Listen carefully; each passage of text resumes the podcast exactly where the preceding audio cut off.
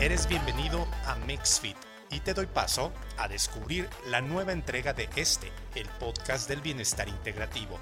En su historial llegamos al número 96. Mi nombre es José Luis Intriago. Este episodio se pone sumamente interesante porque damos pauta a temas relacionados con la formación, funcionamiento y desarrollo de nuestro cerebro desde el punto de vista clínico. Aunque esa no será tampoco la única perspectiva, también hablaremos sobre la identidad sexual, las diferentes inteligencias en el ser humano, la importancia de conocer las diferencias naturales sobre el cerebro entre los hombres y mujeres. Bueno, mejor te invito a seguir escuchando porque esto se pondrá fenomenal. En la mesa de trabajo me acompaña nuestro Mexfeeder Gustavo Peterson, autor del libro Vida y Muerte del Cerebro, publicado recientemente, así como La Nueva Diabetes de 2011, La Historia del Fútbol en Orizaba de 2007, Gero Encuentro de 2019, entre varios más. En su línea de vida se considera un fundambulista, aquel personaje que camina normalmente en un alambre buscando mantener el equilibrio y la armonía de sus actos y acciones, donde la naturaleza, sus creencias, el destino, la cultura y la sociedad y su voluntad lo hacen sopesar el camino de la vida misma. Ya arrancamos esta conversación de alto rendimiento sin olvidar de hacerte mención que el episodio que escuchas forma parte de la saga Estos son los 90. Episodios de Mexfit.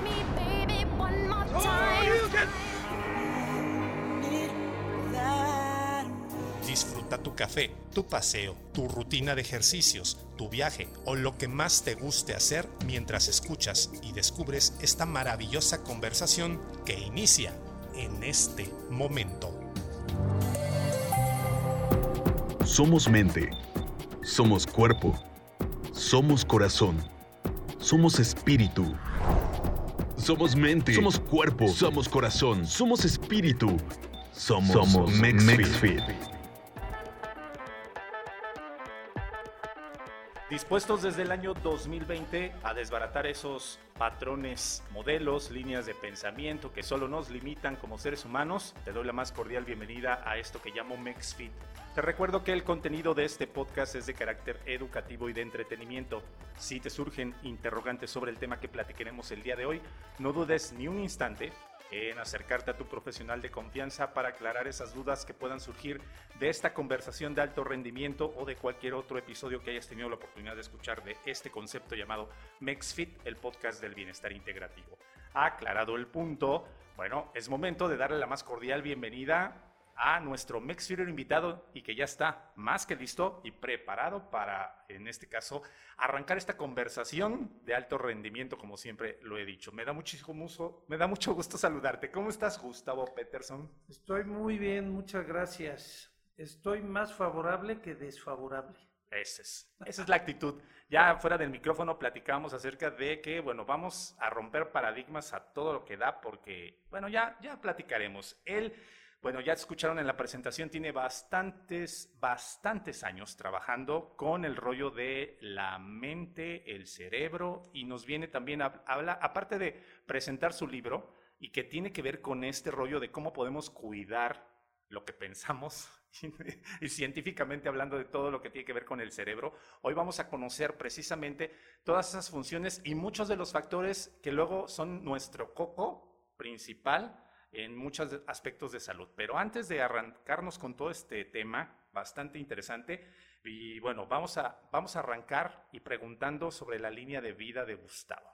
Platícame un poquito cómo es que descubres tú en tu línea de vida que te gusta el rollo de la salud y de ayudar a la gente en este campo de la, de la mente y del cerebro. Sí, buenas tardes. Mira, en realidad este, una línea de vida como tal la, la descubro yo de niño pues creo yo que es para sobrevivir. Me cuesta trabajo definirme de otro modo porque yo me autodefino muy difícilmente. No soy una sola esencia, estoy en continuo, espero, aprendizajes y mi deseo siempre ha sido aprender cosas nuevas y tratar de entender el mundo en el que vivo. Si le quieres llamar una línea de vida, pues es la búsqueda. Es la búsqueda, posiblemente esa es mi línea de vida. Eh, ayudar a los demás es parte, yo no lo reconozco como una tarea de mi vida. Yo no creo que el ser humano tenga una tarea en la vida que cumplir. Ahí tendríamos que ir a ver a los escritos de Víctor Frank, el terapeuta. Él decía que todos debemos tener un propósito de vida. Víctor Frank, el de la, el de la, este, el pensamiento racional. Pero ese propósito lo buscamos, lo tratamos de encauzar nosotros, no es que lo tengamos. Yo no creo que alguien tenga un camino predestinado para seguir. Yo creo que lo voy encontrando conforme yo me voy dedicando a lo que me dedico desde hace muchos años, entonces son pacientes que hay que ayudarles. El paciente va a una consulta porque quiere que el médico le ayude. Entonces esa es mi tarea, pero no es una tarea mía como ser humano, es una tarea del médico. Yo tengo otra parte que no tiene un, una, sí, otra parte de mí que no tiene una finalidad total, sino que yo la tengo que descubrir conforme sea yo más grande.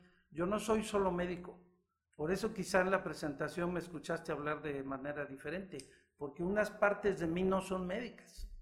Son buscadores de otro tipo de verdades, de conocimientos. Me gusta mucho leer sociología, me gusta algo la filosofía, me gusta eh, entender la vida sin la cuadratura de la medicina. Como la medicina se rige por el método científico y para recetar a un paciente sí tenemos que ser concretos, prácticos y lo más seguro que podamos a la hora de recetar, que aún así no es de 100% pero la vida global menos tiene esas probabilidades de definirse con precisión.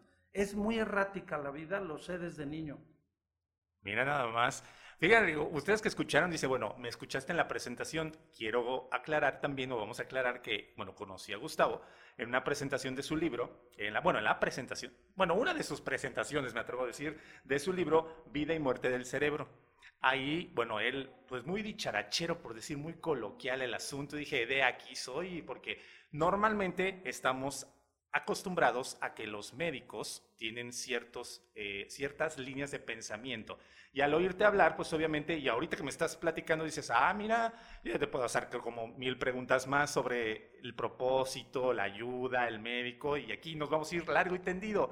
Pero en este caso, aclarándole a la gente que me escucha, es por esa misma situación que a lo mejor, pues, el filosofar un poquito y que sea un médico, pues dices, a ver, ¿cómo? ¿Eso es posible? ¿Hay posibilidad? Por eso la situación de que él mencionó, tú me conociste de una manera, pero no, por eso es que estás aquí sentado. Qué bueno, ¿eh? Hay una frase de un amigo que me gusta mucho. El médico que solo sabe de medicina, ni de medicina sabe. Ah, oye, eso, eso le va a pegar el ego a más de uno. Pues no, no, no sé. acuérdate que tampoco está uno para complacer a, a las personas. Una búsqueda que que uno hace es tratar de encontrar cuál es tu esencia, a qué te puedes dedicar, así como, como decías, de línea de vida, a qué te puedes dedicar para darle sentido a, tu vida, encontrar trabajo, un, si es posible que te vaya bien, qué bueno, e inclusive hasta fortuna. Todas las personas deberíamos buscar esto, todas. Por eso no creo yo que, la, que, que alguien deba dirigirle la vida a los demás. El ser humano tiene la obligación de encontrar en sí mismo cuáles son sus, sus raíces, su motivación para a qué se quiere dedicar, porque estoy seguro que cualquier camino es complejo, es difícil, aún con estudios. Claro. Aún con estudios es difícil.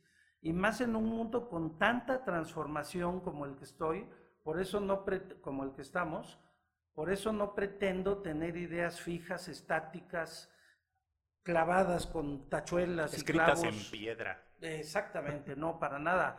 Mis ideas, eh, pues creo yo que podrían ser modificables de acuerdo a, la que, a lo que vaya yo aprendiendo de la vida.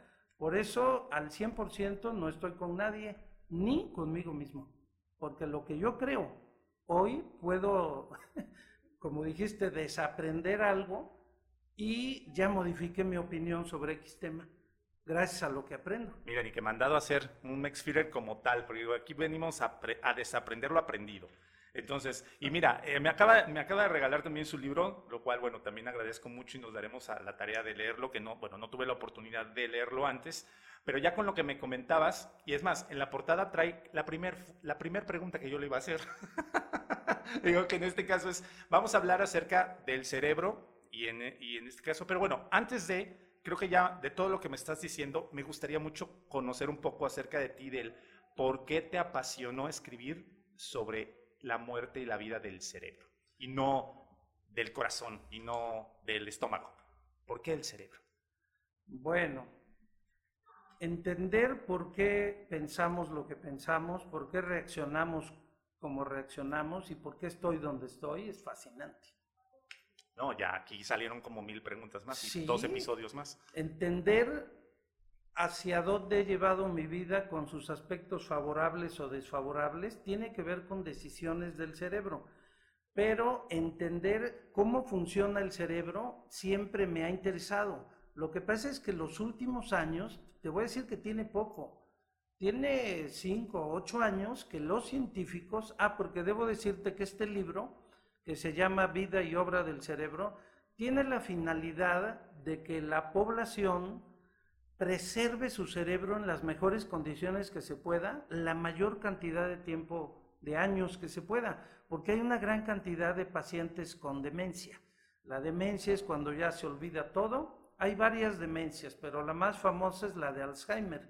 Entonces, esa es la motivación para escribir este libro, darle instrucciones precisas, porque al final del capítulo tiene dos subtemas que dice lo que le hace daño al cerebro. Uno, dos, tres, cuatro, cinco, seis, siete, así, explicadito, así como libros de autoayuda. De esos que te dicen 10 pasos para ser millonario. Casi, casi masticadito y en la boca. Checadito en la boca. Y qué cosas le hacen bien al cerebro. Entonces, igual, punto número uno, punto número dos, que ahorita las podemos platicar. Claro. Pero esa fue, fue mi motivación, darle un mensaje a la población que conserve el cerebro porque los pacientes los llevan a consulta en estados avanzados de enfermedad mental, cuando el paciente, de a lo mejor jubilado desde hace 15 o 20 años, eh, se levanta a las 3 de la mañana y dice, ¿sabes qué? Ya me voy a la Moctezuma, me voy a trabajar. Oye, espérate, ¿estás jubilado? No, es que ya voy a trabajar. Y deja abiertas las llaves del gas y dice que lo vino a visitar su mamá cuando su mamá murió hace chorro cientos años. Entonces, esas son las demencias, cuando la memoria, las capacidades mentales y la personalidad se va perdiendo. ¿Quién quisiera vivir así? Ya en esas condiciones, pues yo creo que nadie. Pues no. Pero si hay maneras en que la población y todos nosotros podamos entender cómo puedo cuidar al cerebro, te doy un ejemplo rapidísimo. Un hipertenso hay una, la tercera parte de la población de más de 60 es hipertensa. Entonces, un hipertenso, si se le sube mucho la presión, se va a hacer un derrame cerebral y le va a dejar dañado el cerebro. Es un ejemplo. ¿Qué puede hacer el hipertenso? Mantener su presión perfectamente bajo niveles de 140 para abajo. 140, 90 para abajo. Es un ejemplo, pero hay muchos ejemplos que te puedo dar de cómo conservar el cerebro otro es la dieta, otro es el ejercicio, otro es tu visión de vida. Es muy interesante el tema. Oye, y creo que me atrevo a decir que lo que mencionas hace rato, dices, bueno, los factores que los enumerarás, mejor dicho, en este caso, digo, no son tan complicados. Porque a lo mejor podríamos decir, no, pues tengo que tener dinero para poder, no sé, irme a Houston a hacer el estudio, no sé qué. No, no, eso es a lo mejor ya en la marcha, pero lo puedes prevenir y eso no cuesta. No, este, que son cosas muy sencillas. ¿Y por qué los humanos dejamos todo? Porque ya no hablamos de mexicanos, sino los humanos en general dejamos todo hasta el final o hasta como dices, ya la gente está muy avanzada en el problema. Bueno, a mí me queda un, me queda claro que la gente sabe que hay que hacer ejercicio, que no hay que engordar, que hay que cuidar el azúcar, la presión pero no me queda claro que la gente sepa cómo cuidar el cerebro. Por ejemplo, mucha gente ignora que dormir mal es terrible para el cerebro. Es terrible para el cerebro. porque el cerebro cada vez que estamos durmiendo, el sueño profundo, la etapa 3 y 4 del sueño es el sueño profundo, que aunque pase el tren no te despiertes, aquí ya es de estar acostumbrado, pero, pero el sueño profundo, ahí es cuando el cerebro se está limpiando, está desechando pensamientos que no le sirven para la supervivencia. El cerebro no, no le interesa mucho la felicidad. El cerebro no le interesa mucho verse bien. El cerebro lo que quiere es sobrevivir. Ese es el plan número uno del cerebro. Pudiendo sobrevivir ya vienen otras necesidades que pudiera tener el cerebro. Pero eh, en algún momento de mi vida me di cuenta que la población no sabe cómo cuidar al cerebro. No lo sabe, por ejemplo, en nutrición, no sabe que comer grasas vegetales, que son frutos secos, nueces, amaranto, este, almendras, eh, todo tipo de nueces, soya, es maravilloso para el cerebro. Es la famosa dieta del Mediterráneo que hay que consumir. El aguacate, me imagino. El aguacate son grasas vegetales y tratar de evitar las grasas animales lo más que se pueda. Aunque yo soy de la opinión que de toda nuestra nutrición, ya hablando de nutrición, yo creo que sí un poquito, un 10% de nuestros alimentos pueden provenir fácilmente de, animales. en, general, digo, en, este caso, perfecto. Ahora, en este caso, bueno, es un tema bastante interesante que creo que así como él, se apasiona por escribir, bueno, yo me estoy apasionando por preguntar un montón de cosas. Pero vámonos en orden. Obviamente, después de esto, ahora sí, entrando, vamos a decir, al tema es cómo funciona el cerebro. Porque mencionabas que hay situaciones para sanarlo y demás, pero creo que también debemos conocer cómo funciona. Claro. Sí, como dijiste hace rato, no se trata de ir a gastar mucho dinero a otro país o a ver a qué consultorio me van a recetar una medicina maravillosa. No, ustedes que me escuchan y que tienen un cerebro bueno todavía, vamos a conservarlo. ¿Cómo funciona el cerebro? Primero hay que decir que tenemos un cerebro primitivo en el centro. Imagínense un aguacate. La piel del aguacate por fuera es el hueso. La carnita verde es el cerebro nuevo, la corteza. Y lo que está dentro, la semilla del aguacate, es el cerebro primitivo.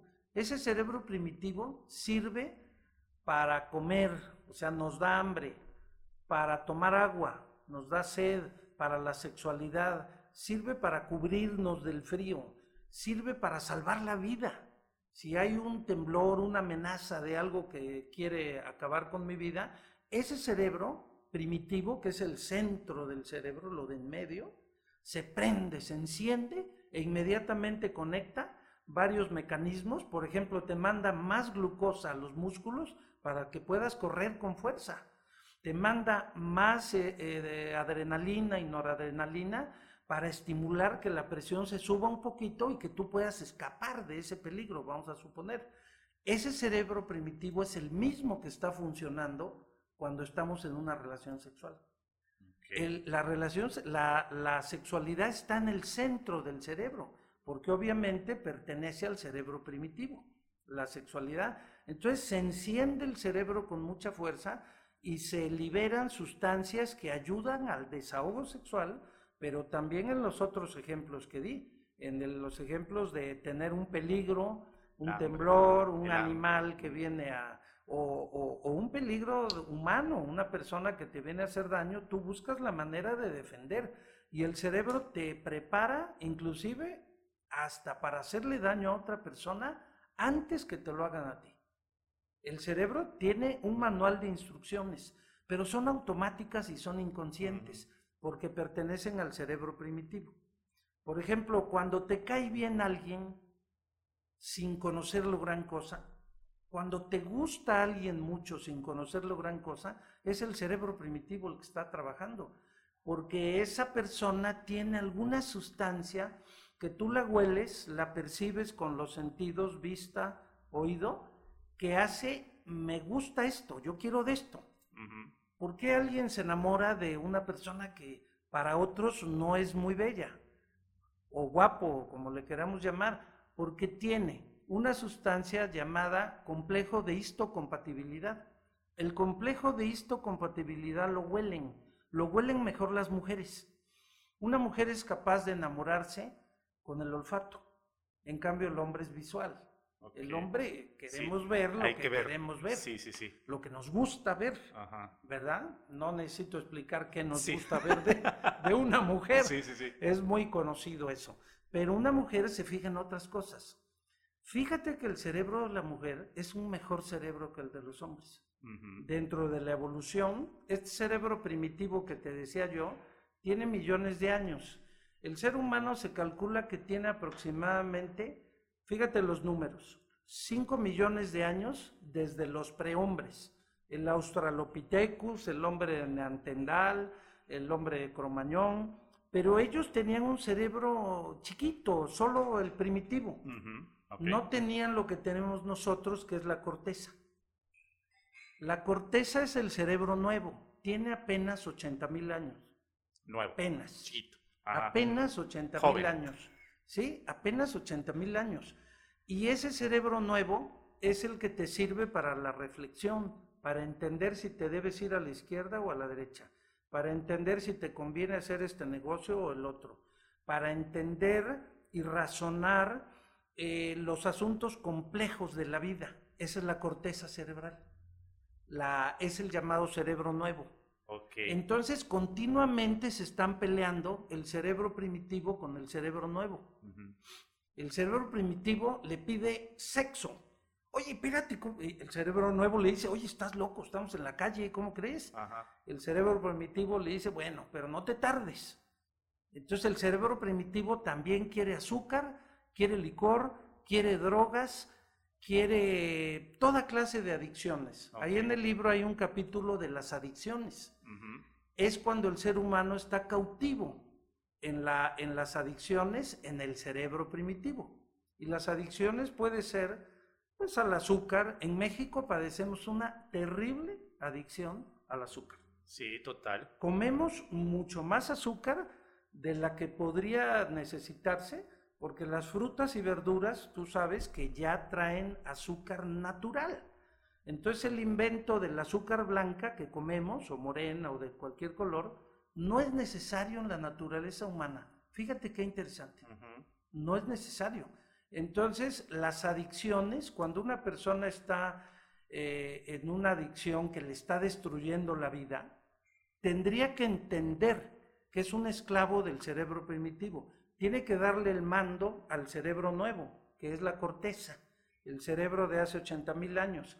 Ese cerebro nuevo te dice no tomes porque te vas a destruir, no tomes porque vas a perder, o sea, no tomes mucho. Ajá.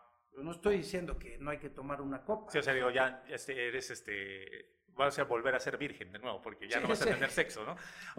pero bueno, esto precisamente iba mi pregunta que sí se puede llegar a dominar ese cerebro primitivo, que es lo que normalmente o coloquialmente mucha gente dice, pero es que nada más parece que piensas con los pies, ¿no? O que piensas con el estómago porque vas y quieres sexo y sobres, ¿no? Y vas y quieres hambre y te atragantas de lo que sea, ¿no? Que es el asunto de si se puede dominar ese... Mucha gente dice, es que es más fuerte que yo. No, ¿o sí? En los jóvenes es más difícil, porque el joven tiene mucha dopamina.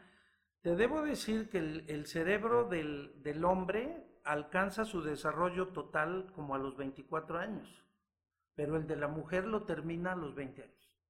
El cerebro de la mujer es más rápido para madurar. Entonces la mujer habitualmente, no todas, toman mejores decisiones que la mayoría de los hombres jóvenes, que las mujeres jóvenes. Es decir, que, eh, eh, en el joven, que es muy impulsivo, el joven es revolucionario, a veces es brutal, a veces es cruel, porque no tiene muy desarrollada la corteza. Aquí en la frente está el, se llama la corteza prefrontal. Ahí está el freno, el freno ante la vida. Por ejemplo, si alguien en la calle te lamenta, pues tú puedes regresársela o ignorarlo, pero no vas a ir con un martillo y romperle la cabeza, porque lo matas. Eso se logra gracias a la corteza prefrontal, que te dice, espérame, aquí sí, aquí no, aquí sí, aquí no. Porque el cerebro primitivo es un loco y es un animal que nos puede llevar a escenarios muy peligrosos. Ok. Que en este caso, la gente que se le considera como un psicópata, podría ser que el primitivo, el cerebro primitivo, trabaja más que la corteza. Sí, muchos psicópatas tienen lesionada la zona frontal, el cerebro frontal, por un golpe, por una meningitis, por una epilepsia, por situaciones virales, infecciones por virus, ahora con VIH es más frecuente. Si se lesiona la corteza prefrontal, entonces el individuo no tiene salud mental para ver la vida. Te doy un ejemplo. Si tú estás con tu pareja y tu pareja, no sé, empieza a tomar una actitud de tristeza o de llorar, si tú tienes buena salud mental, vas a acercarte y vas a decirle, oye, ¿qué pasa? Te lastimé, disculpa, eh, perdona, no sé, buscas una conciliación. Pero alguien que no tenga salud mental, le va a decir, ah, ya vas a empezar a chillar, entonces me voy y no sé qué. Es decir, no es, esa, esa habilidad la tienen mucho las mujeres, se llama empatía. La empatía. La mujer es más empática que el hombre, los hombres somos más duros. Es que el cerebro masculino está más hecho a la violencia. Nada más ponte a ver noticieros. Terrible es muy fácil que el, ser humano hombre caiga en, la, en el delito más fácil que la mayoría de las mujeres. Entonces el cerebro del hombre está más hecho a la violencia, al trabajo rudo y al, y al sexo. El hombre es capaz de, pues, eh, eh, eh, intervenir en acciones de tipo eróticas, sexuales, con una mujer que apenas la conozca. En cambio, la mujer es más reservada, es más prudente. La mujer es más despacito, espérate poco a poquito, vas muy rápido, etcétera, etcétera. Sí, como que a la primera, ¿no? ni a la segunda. sí, sí, sí, como que el, cerebro de la mujer, le, eh, ella hace rápidamente un escaneo de quién es la persona con la que va a ver. Pero con todo y eso, es más prudente el cerebro de la mujer que el cerebro del hombre. Por eso la mayoría de los delitos son cometidos, la mayoría por hombres y la menor parte quizá por mujeres. También hay mujeres. Ahorita si quieres hablamos un poquito del cerebro femenino y del cerebro masculino, porque ahí vamos a entrar en un terreno muy en boga actualmente que es la homosexualidad. Que bueno, que es hacia allá iba precisamente eh, la pregunta de que bueno, eran iguales o ya conociendo tu opinión es, no son o no hay, mm, son diferentes los cerebros del hombre y de la mujer. Pero hablar de algo que también está muy en boga, que es la identidad sexual. ¿Qué es? ¿Por qué? ¿Por qué dices, ahí bueno, ¿y por qué yo me siento así? Resulta que no. ¿Es viable todo eso? O sea, de que existe, existe, porque lo vemos en la televisión y en los medios y en las redes. Pero ¿hay una explicación científica o del funcionamiento del cerebro, del por qué ciertas personas se comportan de esa manera? Ya la hay. Y esto lo deben de saber personas con tendencias homosexuales para que este conocimiento se difunda y deje de existir tanto bullying y tanta ah, agresividad hacia las personas que tienen una tendencia sexual diferente a la que entre comillas se manejaba. Imagínate, yo nací en 1957 entonces tengo 65, yo puedo decir que me crié en un ámbito, mis primeros 30 años, en que solo había color azul y rosa. Y todos los eh, que ponían, podían estar como intermedios, o eran enfermos, o estaban mal, o... Tenían problemas. sí, tenían problemas. Entonces esos, inclusive, si te vas a la antigüedad, eh, antiguamente era un delito Sí. En algunos países, y todavía. Todavía, todavía. Todavía. Donde se va a desarrollar el mundial. árabes, en, Rusia, en los países árabes, eh, todavía es un delito. Sí, así es. Entonces, para mi gusto es muy importante que se difundan. Primero te comento brevemente las diferencias del cerebro de los hombres y de las mujeres. Adelante. Primero, el cerebro de los hombres pesa un 1350 gramos, el de la mujer 1250. 100 gramos menos, pero el cerebro de la mujer está mucho más conectado, escucha mejor, ve mejor, tiene más empatía con el mundo que le rodea y tiene un órgano que se llama el giro del cíngulo que es más rápido para interpretar eh, situaciones de vida. El cerebro del hombre, como decía yo antes, está hecho más hacia la violencia, hacia el sexo, hacia poca empatía, pero reacciona mejor el cerebro del hombre ante el estrés y ante el peligro. Ahí el cerebro de la mujer se agacha un poquito. Los hombres reaccionan mejor. También el cerebro de los hombres es más capaz de leer mapas con mayor facilidad que el cerebro de las mujeres. Te decía yo de estacionar autos en un espacio pequeño, lo hacen mejor la mayoría de los hombres que la mayoría de las mujeres. Habrá choferes mujeres fabulosas, las hay, pero no son muchas. ¿Cuántas eh, mujeres hay corriendo Fórmula 1? Poquitas. Sí las hay, sí. las hay, pero son muy poquitas. Y el cerebro de la mujer está más hecho al cuidado del ser humano.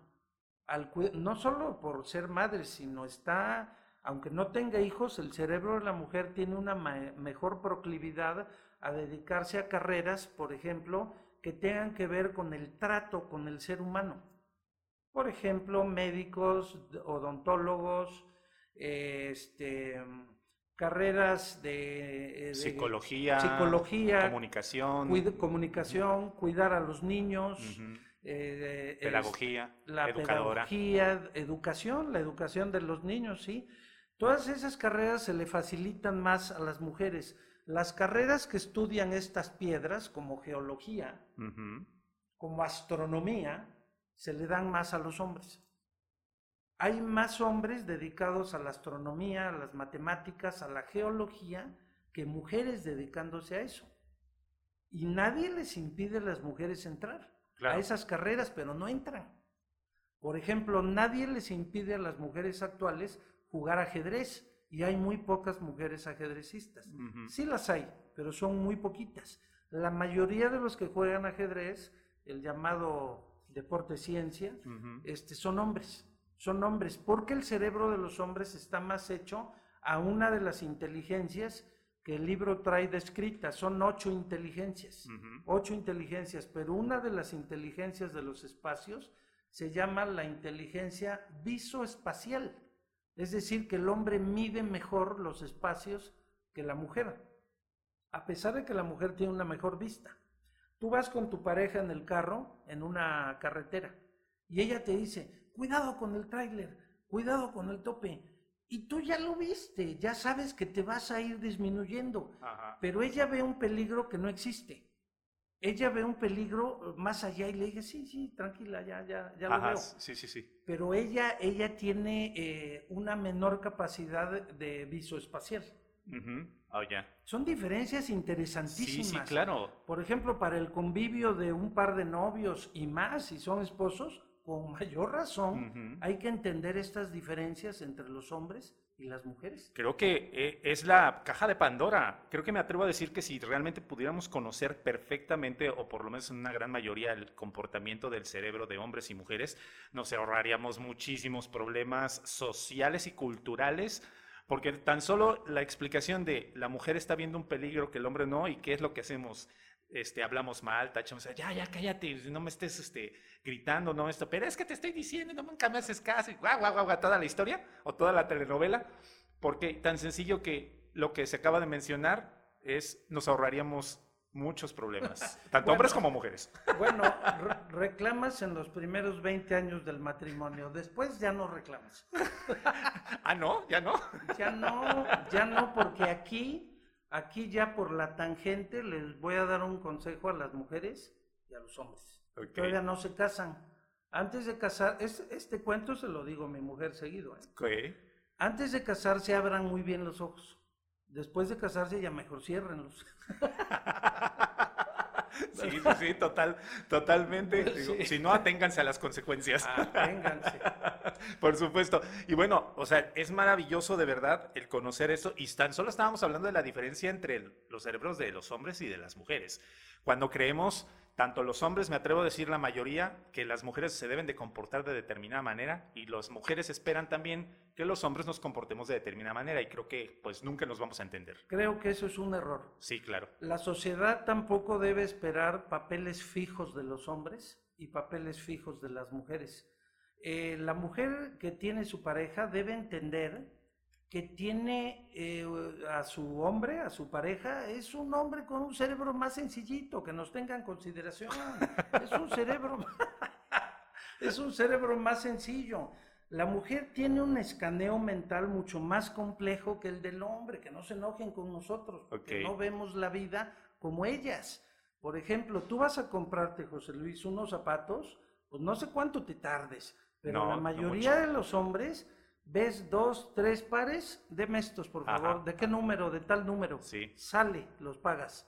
Tres minutos, cuatro, cinco, tal vez. Ajá. Pero la mujer ve el color, el tamaño del tacón, ve la punta o si es chata, ve, eh, se acuerda si ya tiene ese color en su casa o si no tiene, busca uno que no sea igualito y además está comparando con su tipo de bolsa. Sí, se, combina, exacto. Que combine. Está tomando en consideración muchos factores. Para un hombre comprar unos zapatos es mucho más sencillo que para una mujer. Además porque el cerebro de la mujer, que se fija en mucho más cosas que, que el cerebro del hombre, porque es un mejor cerebro el de las mujeres, este, tienen mayor capacidad de fijarse en detalles que nosotros no.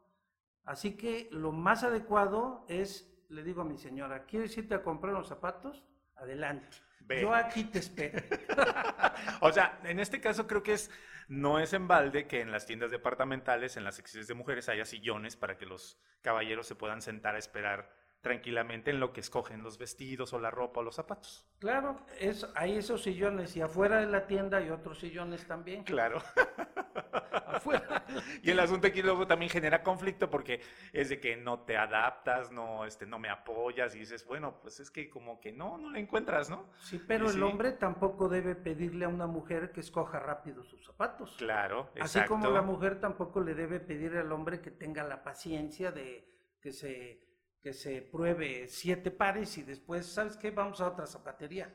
O sea, tampoco. Sí, sí, sí. Una vez acompañé a mi querida hija Ingrid a comprar su mochila. No, hombre, recorrimos como, cinco tiendas y no encontraba la que le... Y creo que son poquitas, me pues, atrevo a decir. ¿Verdad? Fue considerada. Sí, así que este, en lo sucesivo, mire, aquí está lo de tu mochila y este, ahí cómpratelo tú gustes. Cuando tú quieras y en el horario. es la forma más apropiada de comportarse. Y bueno, ¿qué ocurre entonces con estos dos cerebros cuando hablamos de identidad sexual? Bien, la identidad sexual tiene tres ejes de dónde considerarla. Uno, el biológico, que lo voy a describir ahorita. Otro es el sociocultural. Sociocultural y tiene un tercer eje ya más moldeable que tiene que ver con tu voluntad. Mira, el primer eje es el biológico. La homosexualidad ha existido toda la vida en todas las culturas y está demostrado que existen muchísimos tipos de animales. Existen, no sé si en todos, pero en muchos tipos de animales existe la homosexualidad y en el ser humano ha existido con diferentes connotaciones culturales. Acuérdate que los griegos tenían sus esclavos para su desahogo sexual. Okay. En una época en que no había derechos humanos, tener un esclavo para tu desahogo sexual pues sería como normal. Tú tendrías fácil unos cuatro aquí. Casual. Casual, así de porque se me antojó. Porque era normal tener esclavos. Sí hasta que llegaron los derechos humanos, 1789 en Francia, empieza a cambiar las normas de comportamiento. Pero si bien la homosexualidad ha existido siempre, debemos destacar que también existe la bisexualidad. Hay personas que tienen gusto de, convivir con varones y con mujeres. Ese tema, quien me esté escuchando se va a enojar hay gente muy conservadora en Orizaba. Ah, ok. Y no, creo que en el mundo en general. Exacto. Sí. Como podrás ver, yo no soy muy conservador. Ok. Entonces me gusta ver las cosas como son. Como creo que son. Ajá. Según el estudio que te dediques. Porque según lo que estudies, aprenderás una cosa o aprenderás otra. Pero es bueno que tomemos varios puntos de partida para, para formarse una opinión sobre algo. Y este, se sabe ahora mira, la sexualidad está en el centro del cerebro, te decía yo, en el cerebro primitivo, en un órgano que se llama el hipotálamo. Ahí también donde está la sed, el hambre. En el hipotálamo, en la cara ventral, o sea, la parte de abajo del hipotálamo, eh, está el centro de la sexualidad. Conecta una sustancia del placer llamada dopamina, lo conecta a la amígdala cerebral. La amígdala cerebral igual está en el centro del cerebro, pero un poco más hacia los lados temporales. Temporales son las orejas. Entonces, hay personas que tienen esa amígdala cerebral mucho, muy desarrollada. Normalmente quienes tienen la amígdala muy grandota, no tiene que ver con amígdalas de garganta, ¿eh? eso es otra cosa. La amígdala cerebral muy grandota lo hace más proclive a la violencia y a la sexualidad. Y hay personas con una amígdala de un tamaño mediano y una muy pequeñita. Podrás ver en la sociedad que hay personas que el tema sexual es fundamental para ellos, siempre está presente todos los días, no sé si a todas las horas, pero es un tema súper fuerte. Pero para otras personas el tema de la sexualidad pues, es un asunto moderado, hay de vez en cuando lo ven, y hay personas con un mínimo de gusto sexual. Tienen esa zona del hipotálamo tan pequeña que su naturaleza les pide muy poco sexo. Ahora, ¿hacia rosa o hacia azul? voy a tratar de resumir cómo se forma un cerebro de mujer en cuerpo de hombre. Ok. ¿Qué es lo que se sabe actualmente? Cerebro de mujer en cuerpo de hombre. El embarazo es que nos tenemos que remitir al embrión. Las primeras 10 semanas, 12 semanas del embarazo, que es un embrión, todavía no es feto, las primeras 12 semanas del embarazo se forman los órganos genitales. Si eres cromosoma XY, se forma niño con pene, testículos, caracteres sexuales normales que se conocen, más o menos hasta la semana 12. El problema es que el cerebro se va a formar hasta la semana 20. Entonces, si a la semana 12 ya se formó este niño, cromosoma XY, pene y testículos, bien, pero en la semana 15, 16, 18, 20, 22, la mujer embarazada sufre mucho estrés, entonces la reacción bioquímica de que la testosterona, que es la hormona del hombre, forme cerebro de hombre, entonces se bloquea se bloquea una enzima llamada la aromatasa. Okay. Y entonces se va a formar cerebro de mujer, aunque ya tenga pene y testículos. El mismo suceso ocurre a la inversa. Ahora veamos a la inversa. O sea, mujer, se forma mujer sí. y el cerebro de, hombre. Exacto. Cromosomas XX es mujer. los cromosomas se determinan el día del embarazo la noche del embarazo. Ok. La noche de copas, una noche, loca. Casi siempre es noche, pero bueno. El día del embarazo o noche del embarazo se determina XX, estamos ya en mujer. Entonces, las primeras 10, 12 semanas de este embrión, futuro feto, se va a formar vagina, útero, ovarios en ese embrión. Pero si de la semana 10 a la 20, 22 del embarazo, la mujer sufre influencias, influencias externas que hacen que falle, que hacen que falle la reacción bioquímica de formar un cerebro de mujer, entonces va a formar un cerebro de hombre, aunque ya tenga órganos femeninos. Así de pum. Está impresionante. Lo que te estoy diciendo. Sí, claro es fuerte, se, descubrió hace varios años, porque hoy existen ya un tipo de radiografías muy complejas que se llaman resonancias magnéticas, pero funcionales. Ven al cerebro cuando está funcionando. Entonces se puede ver que se forma cerebro con más tendencia de mujer o con más tendencia de hombre hacia la semana 20 o 22 del embarazo. No importa cómo venía de órganos genitales. Ok. Por supuesto, hay un montón de embarazos, el 90%, que se formaron con órganos de niño y se le formó cerebro de niño. Ok. Y lo mismo con la mujer. cerebro, este, cuerpo de, mujer. cuerpo de niña, órganos de niña y, cerebro de, niña igual, de, de, mujer, 90%, pero se calcula entre un y 10, 10 y 18% que el proceso se trastorna. Y entonces en órganos equivocados, un cerebro contrario. Y entonces ahí está el asunto, la explicación ah, de yo soy hombre pero me siento mujer o yo soy mujer pero me siento hombre. Ahí ya te fuiste, ya de plano, te, fuiste al, al, transgénero. Okay. Es el que siente totalmente que tiene pene y testículos, pero se siente que es mujer se siente que, como dicen, que estoy en el cuerpo equivocado. Pero en este caso, no, bueno, vamos a hablar de, entonces de que es, se le genera, bueno, siendo hombre se le genera un cerebro de mujer y entonces tiene ciertas características que hablábamos anteriormente, que a lo mejor eres hombre, pero tienes una visión o a lo mejor ciertas características que dices, ay, este, pareces, pareces niña, ¿no? O sea, pareces niña, pero no tiene nada que ver con los gustos sexuales. O sea, vámonos a eso, ¿no? Sí, son estados intermedios. Ok, ok, ya. Porque te puse como un extremo la niña con cerebro de hombre y en el otro extremo el niño con cerebro de mujer, pero hay un montón de estados intermedios. Que, que, más que rosa y azul, yo me atrevería a decir que es blanco y negro y esa gama enorme de grises que tenemos. Es que así nos enseñaron, a mí me educaron. Sí que esto nomás es blanco o negro. Ajá, exacto. Eso, ese pensamiento maniqueo, maniqueísta, no me gusta porque no es real.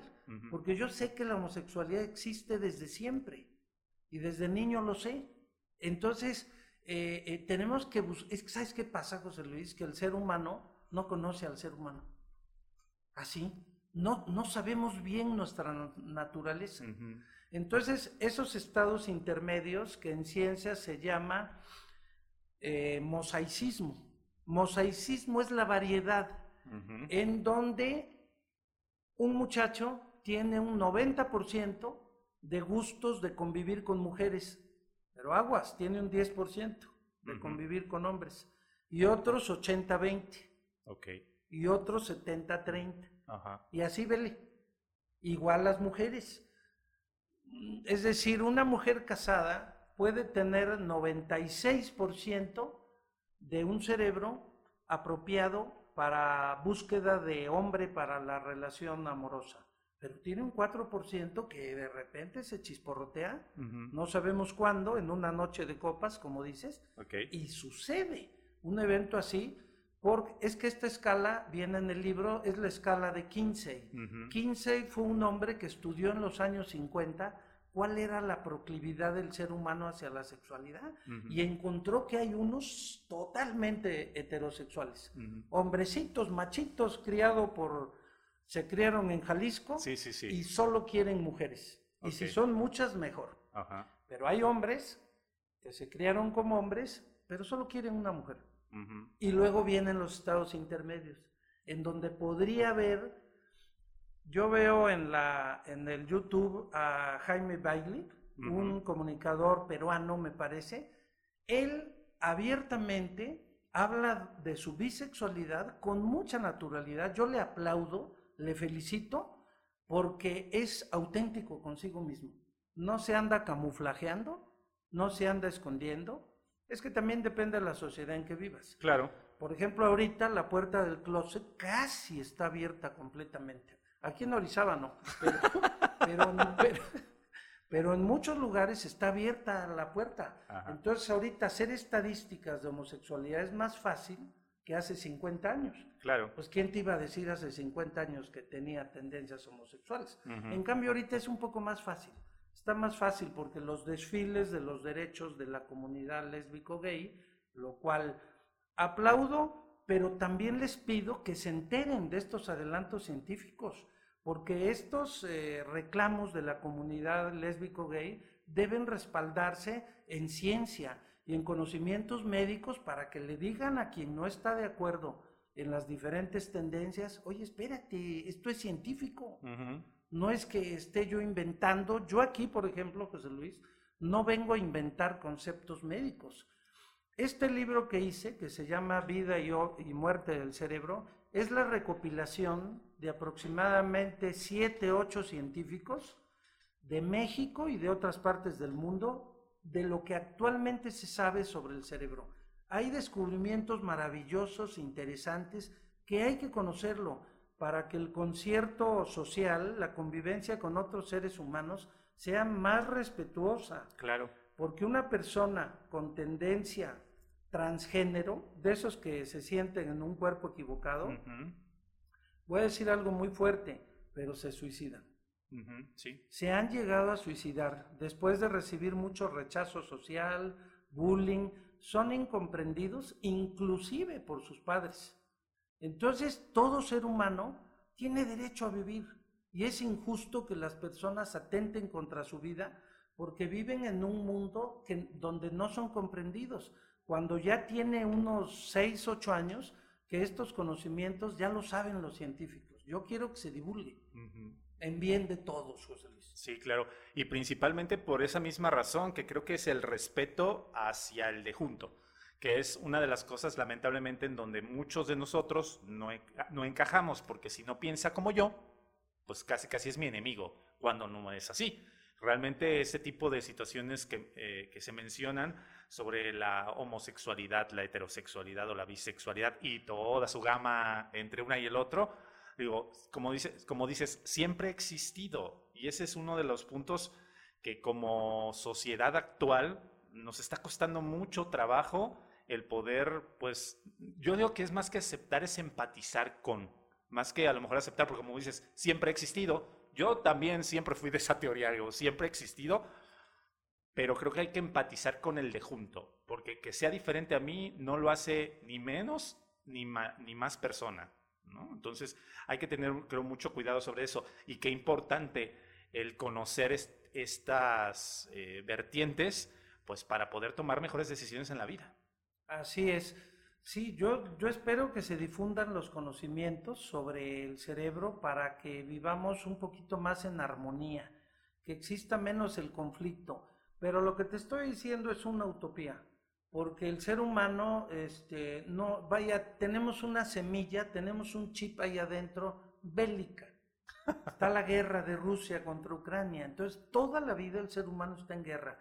Pero bueno, a pesar de que sé que la vida con frecuencia es una distopía, buscamos, como diría Eduardo Galeano, el escritor uruguayo, buscamos la utopía. ¿Para qué sirve la utopía? Le preguntaron a Eduardo Galeano, si nunca se va a cumplir. Y él dijo, sirve para caminar. Para caminar. Tal vez no se cumpla, pues tal vez. Pero sí me gustaría yo poner mi granito de arena con los conocimientos que... Es que eh, me meto en esto porque yo empecé a estudiar al cerebro por las demencias, porque me llegan a consulta muchas personas ya con demencia. Pero cuando te metes a estudiar algo, te metes en un bosque de conocimiento con muchas rutas diferentes. Entonces, por eso es que estamos tocando estos temas que aparentemente no tienen que ver con demencia.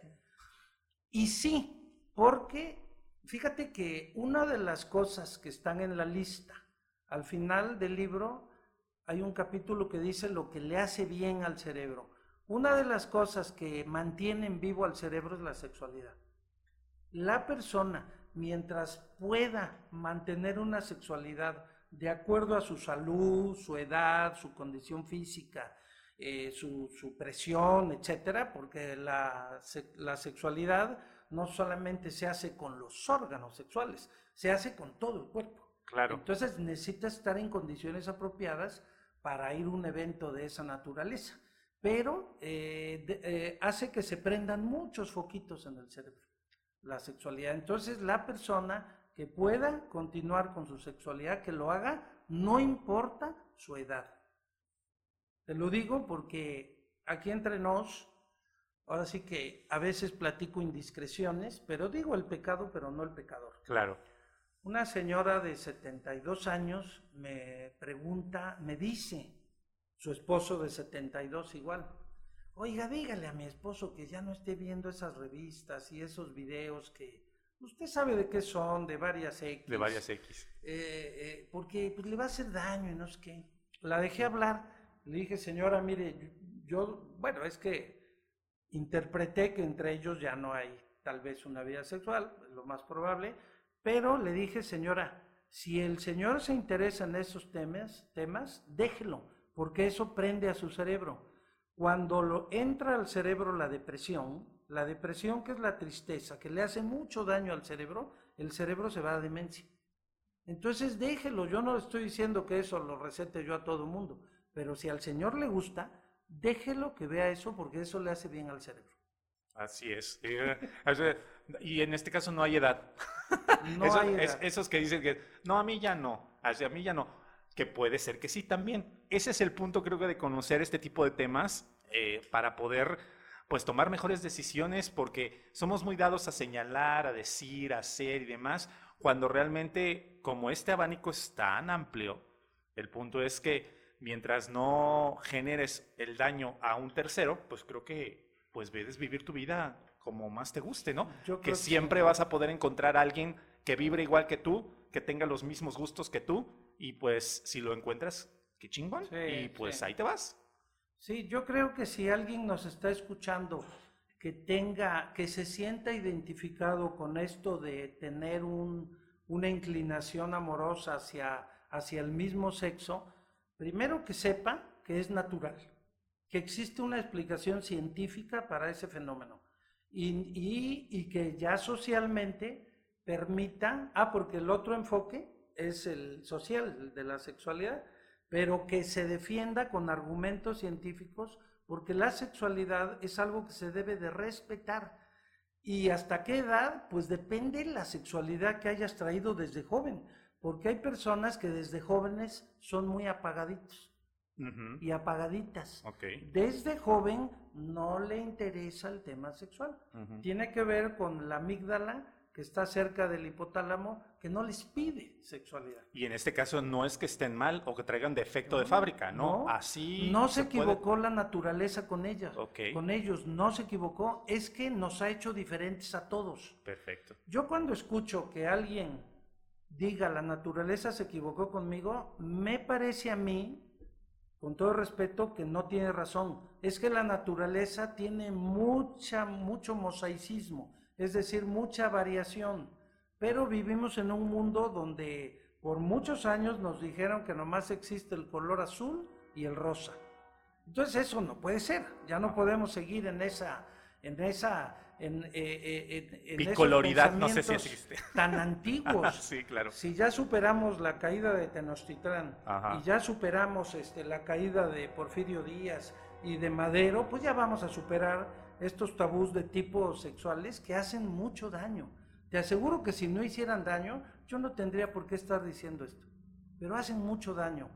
El bullying, el maltrato a las personas cuando nadie tiene derecho a tratar mal a otra persona por el simple hecho de pensar diferente. Claro, o por tener gustos diferentes a los tuyos, que esa es otra cosa, porque siempre he dicho que también en el rollo de la sexualidad o de lo que te pueda gustar desde niño o grande o como tú quieras y te haya ido en la vida, siempre he dicho que este rollo es como los helados. A mí me gusta el de fresa, a ti te gusta el de chocolate, al otro le gusta el de vainilla, pero a mí me gusta el napolitano. Y pues está bien, no hay problema con eso. Y si encuentras a alguien más que le encante comer de tu misma cuchara del napolitano, pues también no hay problema. Es tan curioso el mosaicismo, o sea, la variabilidad en la conducta sexual, que puedes encontrar mujeres y hombres muy atractivos, físicamente aptos, pero con una baja sexualidad. Fíjate, qué interesante. O sea, cualquiera pensaría lo contrario. Claro. Qué mujer son tan hermosa, tiene todo lo que yo quiero. Y a lo mejor la conoce en ese sentido y se defrauda. Claro, también estoy consciente que cada unión es una fórmula aparte. Claro. Eso es también cierto. Sí, sí, sí. Pero bueno, es muy cierto que el paradigma que pueda yo tener acerca de a lo mejor una mujer que tenga, esté guapísima y que tenga un cuerpazo y que a lo mejor pueda lucir despampanante y que quieras tú, si dices, pues sobres, ¿no? De aquí soy y llegues y dices, pues no, no quiero. No funcionó. No, no me interesa. Y tú, ¿cómo? ¿no? O sea, con todo eso, con todo eso, pero sí se da, sí, sí, soy totalmente de los hombres, los hombres heterosexuales, yo, yo soy heterosexual, este, pues yo creo que total, así nunca sentí otro tipo de inclinaciones, pues lo digo con naturalidad, eso no me hace ni mejor ni peor. Que, que, en este caso es eso, hablar así como de la heterosexualidad, como de la homosexualidad o la bisexualidad natural, o sea, no es de poder tachar y no, no, esto me da pena o esto no. Sí, no, no, no, exactamente. Entonces existen todo tipo de impulsos en las diferentes épocas que se van conllevando con la cultura. ¿Por qué decía yo hace rato que la sexualidad tiene un eje social también? Porque, por ejemplo, en las escuelas a las niñas les piden o les pedían, no sé si todavía, ir de falda y a los niños ir de pantalón. Ahí está el concepto social que te está encajonando. sí. Entonces, me parece que eso ya está en transición. No sé ahorita de chamacos. Que bueno, que, es lo que hicieron creo que en Jalapa, en el estado de Veracruz, aquí en México, que una facultad, los muchachos se pusieron falda todos y que bueno, muchísima gente los tachó de ridículos y de, de, cosas que eso no debe de ser, pero digo, no debe de ser de dónde, dónde está establecido. ¿Sí? Socialmente creo que sí, pero eso realmente... Es que todo lo nuevo da miedo. Claro. Todo lo nuevo da miedo. Entonces, yo lo que vengo a hablar aquí, no me voy a meter para nada en aspectos culturales, la moral, yo no me meto en ese asunto. Que hasta cierto punto todos somos libres de también tener lo que queramos. Muy diferente. O sea, yo no me meto mucho en aspectos de educación de los hijos. Yo lo que quise venirte a decir aquí son aspectos puramente biológicos y científicos acerca de cómo funciona el cerebro, tanto en temas de sexualidad como de entender la vida eso también es otro boletazo, pero amplísimo. Pero fíjate que creo que me atrevo a decir, enfocándonos en el rollo de la sexualidad y del funcionamiento del cerebro, que si no desarrollamos una sexualidad sana, entiéndase el gusto que usted tenga, también corres el riesgo de sufrir una enfermedad o una demencia al final de tu vida. ¿Creo? ¿O no, no habría una situación así? Porque el decir, es que yo soy bisexual, o soy homosexual, o soy heterosexual, pero no puedo ejercer por esto porque me gusta esto y la sociedad va a decir esto. Entonces me reprimo y por lo tanto, tarde o temprano, Eso. te desfoga por algún lado y genera una, un mal funcionamiento del cerebro. Mira, lo que hace daño, yo pensaría que lo que haría daño es que teniendo deseos de convivir con, quien quieras, quien quieras, no lo haga, porque la sociedad me está oprimiendo, me está ahorcando y no me deja. Eso sí le va a traer consecuencias, no sé si biológicas, no sé si enfermedades, pero sí fuertes desajustes emocionales, depresión, tristeza, y hay personas que se sienten que no se realizan así en la vida, porque eso también hay que decirlo. La sexualidad es uno de los grandes eh, ríos donde desahogamos nuestra vida donde llegamos a tocar el cielo de repente, o al menos eso creemos, ¿verdad? Sí, sí, sí. Con la sexualidad. O sea, la sexualidad es maravillosa, pero no todas las personas la sienten con la misma intensidad. Te decía yo hace rato que puede haber personas con un mínimo impulso sexual que para ellos es más importante estudiar matemáticas o viajar o este son yo diría de sexualidad baja y si ellos no tienen mucho convivio sexual no pasa nada pero porque su cuerpo no se los pide, su naturaleza, por decirlo así. El problema es que alguien muy temperamental, con mucho eh, impulso erótico, se lo reprime. Tampoco recomendaría yo este, que alguien que tenga una tendencia hacia buscar mujeres, siendo mujer, se lo reprima o se lo atienda, como antes hacían con psiquiatras y psicólogos y todo eso. Eso no se atiende, no se debe curar se debe dejar que salga su línea. Que fluya. Que fluya. Como debe de ser. Sí, total, totalmente de acuerdo. Y bueno, mi pregunta también desarrollado eh, hacia lo de la sexualidad y a lo mejor de mm, desfogar, de... Bueno, creo que también habla mucho del autoconocimiento que debemos entonces ya tener como seres humanos o como individuos para poder pues generar una, una mejor salud, un mejor bienestar para, y eso iba a relación también de cómo podemos como seres humanos, proteger al cerebro. Este, vamos a ir, hay un capítulo en tu libro sobre las cosas que le hacen bien al cerebro. ¿Cuáles serían esas cosas de protección y decir, al final, pues yo quiero estar bien, me quiero sentir bien. Pero, dices, pero el doctor dice que hay que ir este, cuchiplanchar hasta que nos cansemos. No, espérate, o sea, pero a mí no me llama la atención. ¿Qué factores son los que tenemos que tomar en cuenta? Y ya están hablando nada más de sexo. ¿Qué factores son los que se tienen que tomar en cuenta para evitar este sí, tipo bueno, de situaciones? Ya hablando de conservación del cerebro, primero en la niñez, que obviamente que, sea, que haya sido un embarazo lo mejor que se pueda para que el cerebro del recién nacido esté sano. Luego su nutrición. Una buena nutrición durante toda la vida con grasas vegetales y sobre todo la llamada dieta del Mediterráneo. Chequenla en internet, es muy buena, ayuda a la maduración del cerebro. Otro tema muy importante, estudiar mucho ayuda a la maduración del cerebro. A través de, toda nuestra vida vamos a ir envejeciendo y vamos a ir declinando en nuestras capacidades generales. Pero si se nos formó un cerebro bien gordito, bien formadito desde los 20 años, entonces vamos mejor protegidos al mm. envejecimiento. Ok. Pero si desde joven trajiste un cerebro muy reducido, eh, poco estudio, mala nutrición, drogas desde niño, entonces ese más rápido va a entrar en demencia.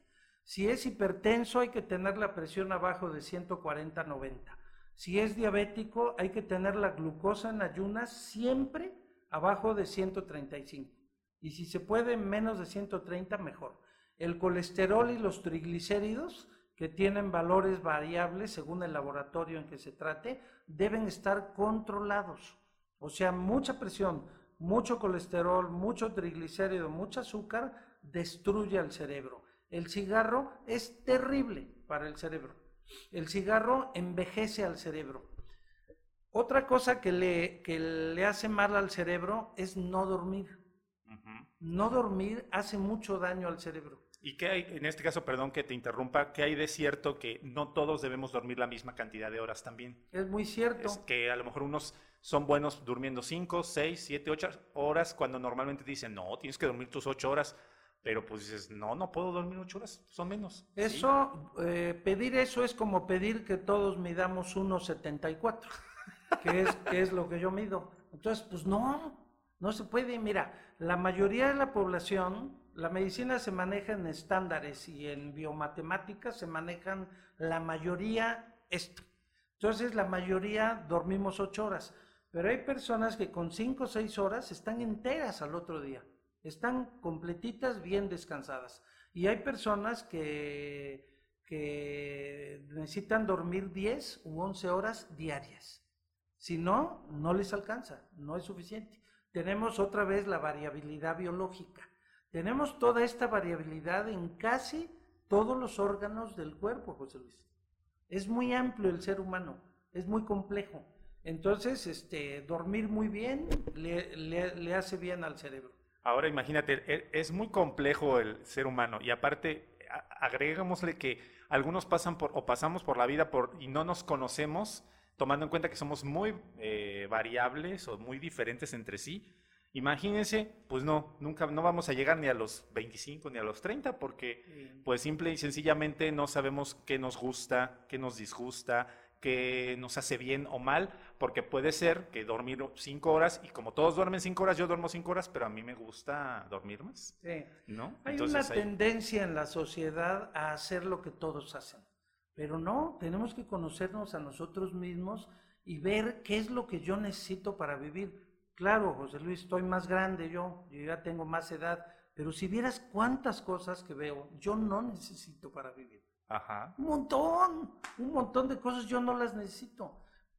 Tal, vez porque ya soy más grande y ya voy valorando esto sí, esto no, esto sí, esto no. Pero sí recomendaría yo, si me escuchan, porque yo supongo que tu auditorio es joven, pero eh, conforme vayamos envejeciendo, el envejecimiento se inicia aproximadamente entre los 30 y 35 años de edad, aproximadamente. De ahí se va una meseta plana, como hasta los 60, 65, y ya luego viene una declinación fuerte. Pero yo les recomiendo a quien nos escuche que siempre aprendan cosas nuevas. Que si yo sé algo sobre esto, hay que aprender temas nuevos para ver si puedo seguirme en ese pensamiento o puedo modificar. Yo opino y critico, sugiero a las personas mayores que tengan ideas nuevas, que no, es que fíjate José Luis, que hay personas que se consideran a sí mismas como proyectos ya terminados. Así como este micrófono ya está terminado. Así se queda y así. No hay nada que quitarle y nada que ponerle. Pero el cerebro humano diario está desechando lo que no le sirve para vivir y hay que meter conocimientos nuevos. La gran vitamina del cerebro es aprender cosas nuevas. Y, como yo veo, tú también lo has de ver, estamos en un mundo totalmente en transición. Claro. En todos los sentidos, médicamente, socialmente, a nivel cultural, eh, estamos, ya no existe la teoría monoocular sobre los asuntos, que la causa de tal cosa es esta. Esa era la monoocular. Ahora existe la poliocular, en donde una persona puede sufrir un evento, pero debido a varias causas. Y en medicina eso se ve, se ve mucho. Las enfermedades mentales o las eh, desviaciones tienen con frecuencia tendencias genéticas, pero también sociales, ambientales, nutricionales. Algo que protege mucho al cerebro es el ejercicio. El ejercicio físico, esta musculación que hacemos al, hacer ejercicio y mantener el cuerpo, entre comillas, lo mejor que se pueda, ahí hago una pequeña risa porque pues, tengo que hacerla, ¿no? ¿Verdad? Porque pues, eh, habrá otros que me vean a mí y dicen, ay, este no es muy, digamos, eh, bien parecido, como quieran decirme, no importa. Como cada quien esté, podemos intentar mantener a nuestro cuerpo de la mejor manera posible. Los órganos son muy valiosos, José Luis. Hay que conservar a los riñones, a los pulmones, al corazón. Cada vez que hacemos ejercicio, estamos dándole mantenimiento al cerebro, a los pulmones, a las piernas, no solo a lo músculo esquelético. Que por cierto, debo decirles a la comunidad de, que hace ejercicio que veo un porcentaje de ellos que se pasan. Ahora les llaman que vigorexia. vigorexia. O sea, que se pasan, que hacen demasiado ejercicio y eso envejece al organismo. Si hace una persona demasiado ejercicio, está envejeciendo sus meniscos, sus cartílagos de las rodillas, de la cadera, por ejemplo, un profesor o profesora de, mucho ejercicio, muchas horas diarias durante muchos años, se está operando a los 60 años los, meniscos de la rodilla porque ya se los acabó. La herramienta del ejercicio, pues es, es este, los huesos, los, los músculos, los ligamentos. Y ese ejercicio le va a hacer muy bien a los órganos, pero a la herramienta del ejercicio no las echamos. Existe un límite moderado que cada persona debe conocer de cuánto ejercicio hacer. Porque hacer lo que el grupo hace, híjole, puede ser un poquito peligroso. peligroso. Sí, total, totalmente. Recaemos y volvemos a todos somos diferentes y hay que aprender a autoconocerse para que así no tengas... Eh, sería genial que existieran muchas, no nada más una, la oveja holística de la familia, le digo yo, no la oveja negra, la oveja holística que es aquella que se sale pero que quiere ser diferente no porque esté sea rebelde, sino porque quiere conocer, quiere aprender, quiere ser eh, o quiere crecer internamente, personalmente, mentalmente y está bien. Como siempre digo, es bonito y está bien, total, totalmente. Y me me da un alivio también porque Desde niño siempre me ha gustado mucho aprender y conforme han pasado los años mucha gente también me ha dicho, pero ¿cómo si ya tienes casi, este, bueno, no casi, ya tengo 40, digo, y tú todavía quieres seguir aprendiendo? Sí, a mí me emociona el aprender cosas nuevas, me, mm, me siento muy a gusto haciendo eso y tal vez mucha gente me tacha de ñoño, pero a mí me agrada, o sea, y siento, creo que esta dopamina de, ay, mira, ya aprendí esto, ya sé esto, no conocía esto y ahora sé esto. A mí me encanta, a mí José Luis Intriego. Entonces, creo que no, no estoy errado. Voy por buen camino. ahí, ahí puedo hacer un comentario de tipo de humanidades. En, en humanidades llevan una materia en la currícula que se llama que se llama historia de las mentalidades. O sea, esta mentalidad, por ejemplo, que yo veo actualmente de, de mucho respeto a los animales, de ser vegano, de mucho ejercicio. Me he metido a estudiar la historia del ejercicio, no es muy antigua, tiene 100, 200 años. Y antes solamente hacían ejercicio los militares, los que iban a la guerra, o las escuelas con motivo de, de que quedara bien la escuela, hacían ejercicio y tablas gimnásticas. Pero en la historia de las mentalidades te das cuenta que en cada época cambia el modo de pensar de la población. Todos somos hijos de nuestra época. No me extraña nada que ahorita una persona se oponga a que maten toros en la plaza de toros, pero vota porque maten al niño en el aborto. O sea, eso yo no lo entiendo, pero sí lo entiendo como parte de las humanidades, que la historia del pensamiento moderno ya cambió y va a cambiar dentro de 40 años y dentro de 80 años va a volver a cambiar. Por eso te decía yo hace rato de la época de los esclavos. Era normal tener esclavos y nadie decía nada. Sí. ¿Tú tendrías cuántos? ¿Cinco, diez? No sé, muchos. Pero, pero envidiarías al que tiene 100 esclavos, porque era lo normal. Entonces el pensamiento se va transformando con las épocas. Eso yo lo veo mucho en medicina. En medicina el pensamiento de cómo ver al paciente se va transformando ya con los años que llevo de ejercer, ya veo un cambio de paradigma. Ahorita veo una medicina tremendamente tecnificada. Muchos estudios, muchos análisis, y cómo no, con estos descubrimientos que, que hacen con aparatos modernos sobre el cerebro, pues sí hay que apoyarse, además en la genética.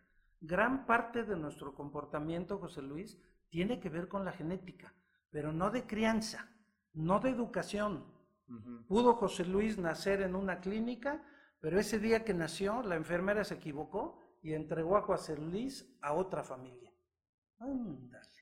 ¿Cómo te hubiera ido con otra familia? Sería otra crianza, pero traerías tu genética natural. Entonces, gran parte de nuestro comportamiento es que yo juego a eso con los pacientes, porque mucha gente es muy creída de lo que cree. Ajá. Cuando simplemente es un efecto de la cultura y de la educación. Tú crees en esto porque te lo enseñaron tus padres, tus abuelos, tus bisabuelos, pero hay una línea genética que nos hace proclives a comportarnos de un modo o de otro, más violento, menos violento, más, eh, más estudioso, menos estudioso, más esotérico, menos esotérico. Más sexual, menos sexual. Más sexual, menos sexual.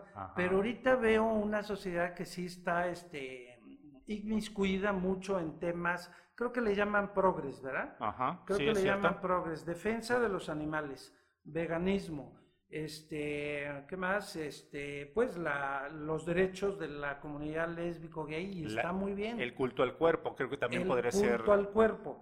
También hay que decir que este, ahora hay una cultura mucho más individualista sí, también. que antes. Antes era el hombrecito se casaban, Tenían cinco, seis, ocho hijos, lo normal. Los que Dios me mandara, decían. Los que Dios mandara, la mujer en su casa, pues que iba a estudiar. Claro. ¿Qué iba a estudiar la mujer si tenía seis hijos? ¿Qué se iba a divorciar de un hombre borracho que llegaba todas las noches teniendo seis, ocho hijos? Pues para nada se divorciaba. Y si me preguntas por qué tomaba el hombre, pues yo creo que por tener ocho hijos. Ajá, porque tenía que mantener a los ocho. Pues es tremendo también. Para un hombre debe ser muy duro también tener muchos hijos. Y el problema es que viene uno arrastrando pues ciertos paradigmas que son sociales o adquiridos, que en este caso es el, lo que mencionas de me gusta jugar con el paciente, es que crees porque así ha sido, ¿no? Pero no es tu línea genética, es otra, claro. Raro sería que alguien aquí en Orizaba me diga yo creo en una religión musulmana. Eso sería un poco raro, sobre todo si no vienes de la comunidad libanesa. Si vienes de españoles, pues lo normal es que creas en un dioses católicos, que es muy respetable todas las religiones, ¿verdad? O sea, es, pero ojo, crees en eso porque así te lo, te lo impregnaron, te pusieron el sello en tu familia. Y está muy bien, yo no me meto en esas cosas, pero hay que saber por qué creemos lo que creemos. Exactamente, porque también aplicamos el dicho de que todo aquel que no conoce su historia está condenado a repetirla, sea buena o sea mala. Sea buena o sea mala. Total. Aquí tengo una lista que hice de lo que veo de la cierta cultura progres. Lenguaje inclusivo. Ah, ok, sí, claro. Pro aborto, antitoros, cambio de sexo. Esto, a pesar de que yo hace rato hablé mucho de reconocer las preferencias sexuales de cada persona, ojo, tampoco alguien que esté dudoso necesariamente tiene que irse al cambio, de sexo. Sí, tampoco, tampoco. Hay que irse despacito porque los científicos recomiendan que estos descubrimientos los están sacando, pero hay más que investigar todavía. Que ahí aplicamos la de un actor que se hizo, este, que se hizo mujer porque le gustaban las mujeres, digo, era un hombre que le gustaban las mujeres primero y después le gustaban los hombres. No era un, este, es un actor este, Armando, Armando Palomo, creo que sí. Armando Palomo eh, puede ser, y este también Felipe Gil. Ajá, nada más que eh, eh, Palomo en este caso es, era, era hombre, le gustaban las mujeres. Después dijo que le gustaban los hombres y se sentía mujer, se transformó en mujer. Y ahora que ya es mujer, dijo, no, pues ahora sí, sí me gustan los hombres. Oh, bueno, o sea, ¿cómo? O sea, digo, no, o sea, digo, ahora sí me gustan las mujeres. Entonces es una mujer trans que le gustan las mujeres, pero es lesbiana, entonces pues, dices, sí, está medio complejo. Es complicado, no, no lo estoy criticando, simplemente es complicada la situación de decir, espérate, o sea, ¿cómo es esa línea de pensamiento de me gusta primero esto, después otro? Pero la, lo complicado que hacer para él también en la aceptación social, la propia, el autoconocimiento de llevar una vida, pues que tal vez se dejó influenciar por como mencionas, que el cambio de sexo, pues no es como de cualquier cosa. No, hay que irse con mucho cuidado en ese sentido, que se asesore.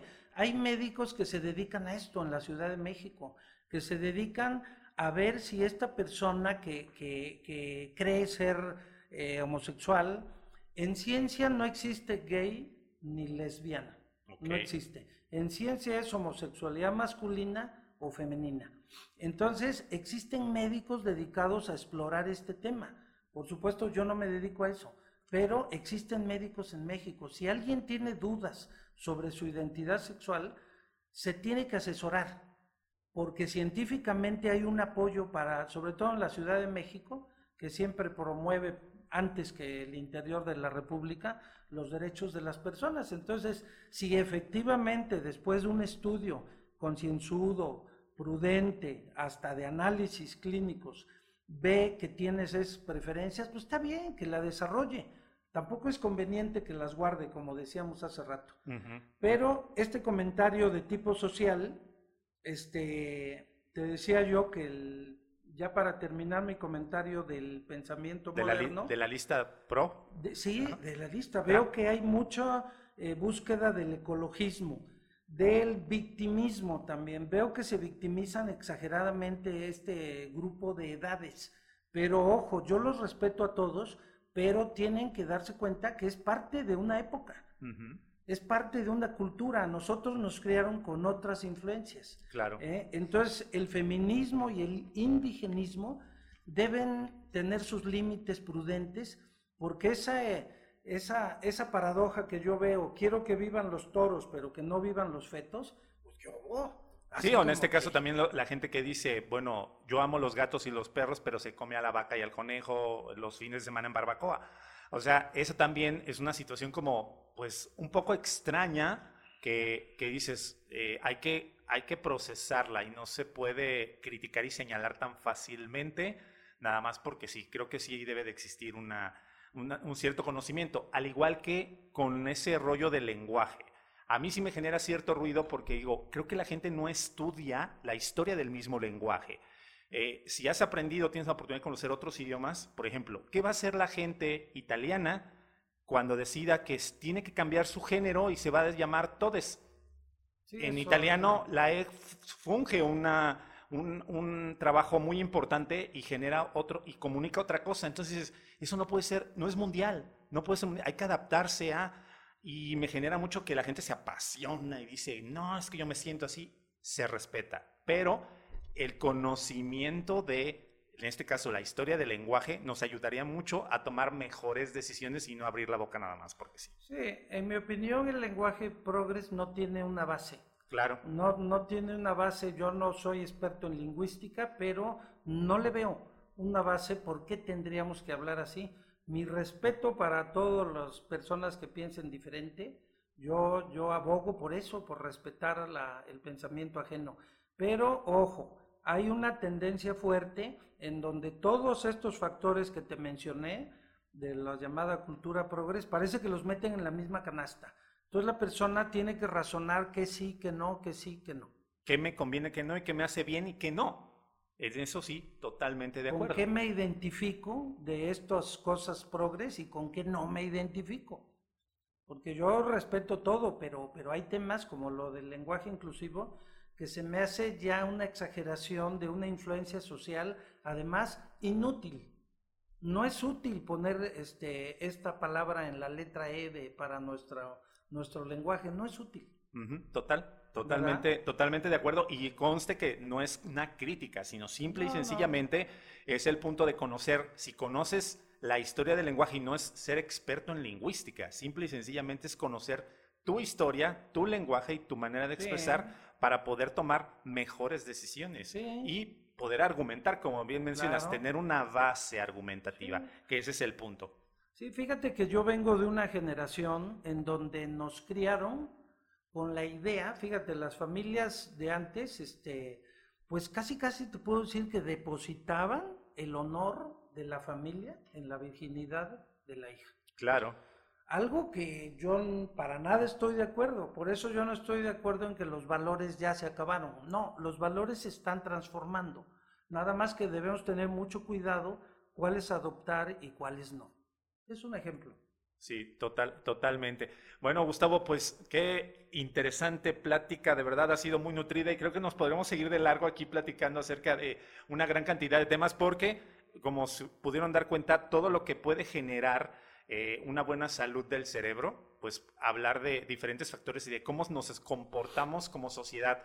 Si tuviéramos esa oportunidad, bueno, dense esa oportunidad para poder trabajar eh, mejor tomar mejores decisiones y dejarse de meter en la vida de los demás, porque en ocasiones lo hacemos nada más porque, bueno, como digo, hay gente que habla nada más porque tiene boca, o hay gente que piensa eso porque así le hicieron creer y no se abre a, no estoy diciendo que tengas que adoptar, pero sí, adoptar esa idea, pero sí del poder abrirte al pensamiento y pues generar una empatía con el que tienes junto, ¿no? Entonces, Platícame un poquito dónde podemos conseguir este libro para poder adentrarnos un poquito más y conocer cómo nos funciona la cabeza, el cerebro.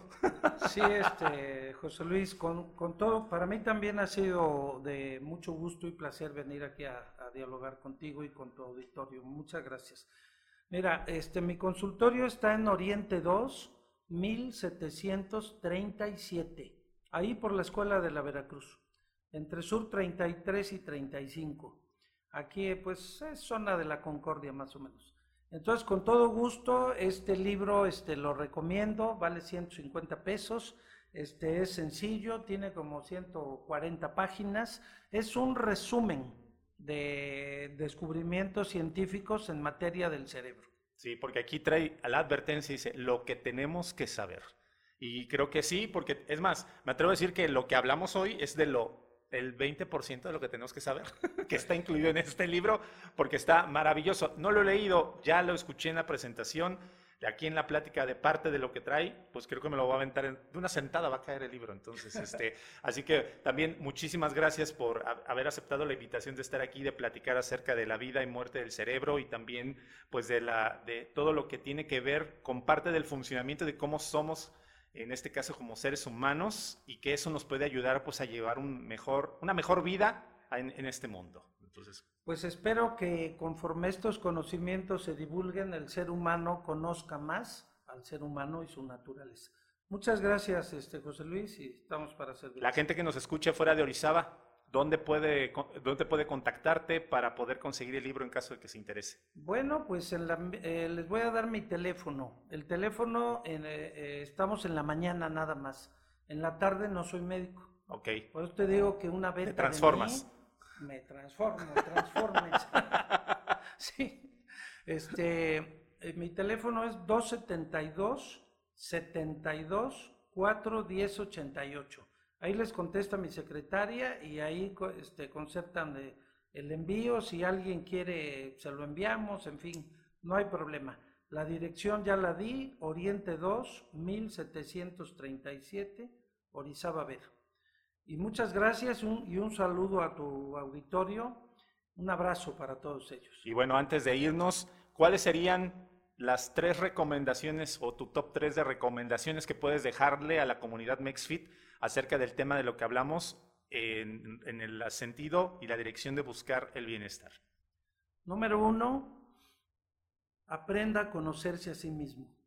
Eso no se lo va a decir nadie. Eso no se lo va a decir nadie. Tal vez los psicólogos nos ayudan a entender por qué soy como soy y por qué reacciono como reacciono tiene que ver con la educación, la genética, como dice antes, pero también con mi inteligencia para observar el mundo. Ese sería un consejo. Otro consejo, si usted es joven y me está escuchando, no va a oír consejos de salud, porque lo que quiere el joven es vivir. Y yo también fui joven y quería yo vivir. Pero conforme usted vaya siendo más grande, poco a poquito, vaya aprendiendo a convertirse en una persona mayor. Haga ejercicio siempre. El cuerpo está hecho para el movimiento. Tenga una dieta saludable. Si le gusta tener sus gustitos de echarse sus traguitos y eso, pues hágalo con moderación. Lo que hace muchísimo daño y totalmente le pongo un tache es al cigarro. El cigarro es terriblemente dañino para la salud. ¿eh? Y, el, y que duerman bien, por favor, que duerman bien y aprendan siempre cosas nuevas porque es la vitamina principal del cerebro. No somos seres terminados, somos seres en continua transformación. Por ahí escucho que el ser humano está hecho para ser feliz. No lo creo. El ser humano tiene que sobrevivir y su vida tiene que ser interesante, tiene que ser creativa. ¿Tenemos momentos de felicidad? Pues sí los tenemos y yo también los quiero tener, pero la felicidad nos hace tontos. Cuando estamos muy felices, muy a gusto por algo, cuando estás muy enamorado, José Luis, está trabajando el cerebro primitivo. Pero ya después de un tiempecito, ya el cerebro toma el mando, el cerebro nuevo, y dice, no, mírala, viéndola bien, no, no, como que no. Este, esto y lo otro, y ya le empiezas a poner. Se pierde el encanto, como se dice. Sí, porque en el enamoramiento primero, ahora ya nos volvemos a meter, en el enamoramiento está la dopamina, bloquea al cerebro inteligente. Está el cerebro primitivo dominándote. Ok, bueno, es un tema muy amplio. Exactamente, y bueno, ¿y por qué no? Vamos a invitarlo de nuevo para platicar ahora sobre eso específicamente y todo lo que conlleva. Muchísimas gracias, Gustavo, por haber estado en esta mesa de trabajo platicando acerca de la vida y muerte del cerebro. Y a ustedes que me están escuchando, Mex Vicenti, también te agradezco mucho que te hayas quedado hasta el final de esta charla, que valió muchísimo, muchísimo la pena. Si consideran, recuerden que lo compartido en este episodio podría ayudar a un amigo, familiar, compañero, no duden ni un instante en compartirlo, hacerle llegar este mensaje, obviamente, porque todos merecemos estar bien y si queremos podemos lograrlo difundiendo este mensaje a más y más personas. En nombre de la conciencia, el autoconocimiento y el fitness, José Luis Intriego se despide y les dice, nos escuchamos muy pronto. Hasta la próxima.